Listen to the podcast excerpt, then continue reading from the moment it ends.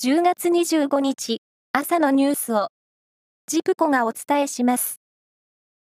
音楽教室でのレッスン演奏に関し、ジャスラック日本音楽著作権協会が著作権使用料を徴収できるかどうかをめぐって争われた裁判で、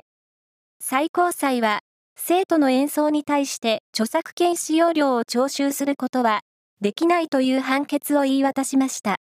これは二審の判断を支持した形で、ジャスラック側の上告は棄却。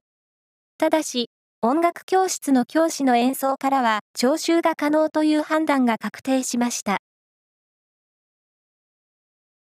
岸田総理大臣は昨夜、山際経済再生担当大臣から辞表を受け取り、これを受理しました。世界平和統一家庭連合、旧統一協会との接点が相次いで発覚し、野党の追及が厳しくなる中、事実上、更迭された形です。イギリスのトラス首相の後任となる与党保守党の新しい党首に、リシスナク元財務相が選ばれ、新首相への就任が決まりました。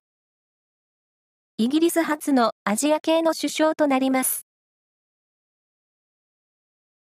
ミャンマー北部のカチン州でおととい、少数民族組織の創設記念で開かれたコンサート会場が国軍の空爆を受け、アーティストや市民ら少なくとも30人が死亡しました。愛知県はジブリパークのチケットについて、来年2月の入場分からは、すべて先着順で販売すると発表しました。また、3つのエリアのうち、青春の丘だけの入場チケットは販売を取りやめ、ジブリの大倉庫との共通チケットとして販売します。なお、2月分のチケットの販売は来月10日からだということです。プロ野球。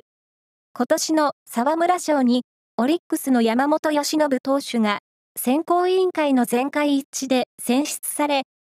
2年連続2回目の受賞を果たしました。フィギュアスケートのグランプリシリーズ第1戦、アメリカ大会で23日、女子の坂本香織選手が優勝し、グランプリシリーズ通算3勝目を挙げました。一方、ショートプログラムで8位だった名古屋出身の松池里乃選手は、体調不良でフリーの演技を棄権しました。以上です。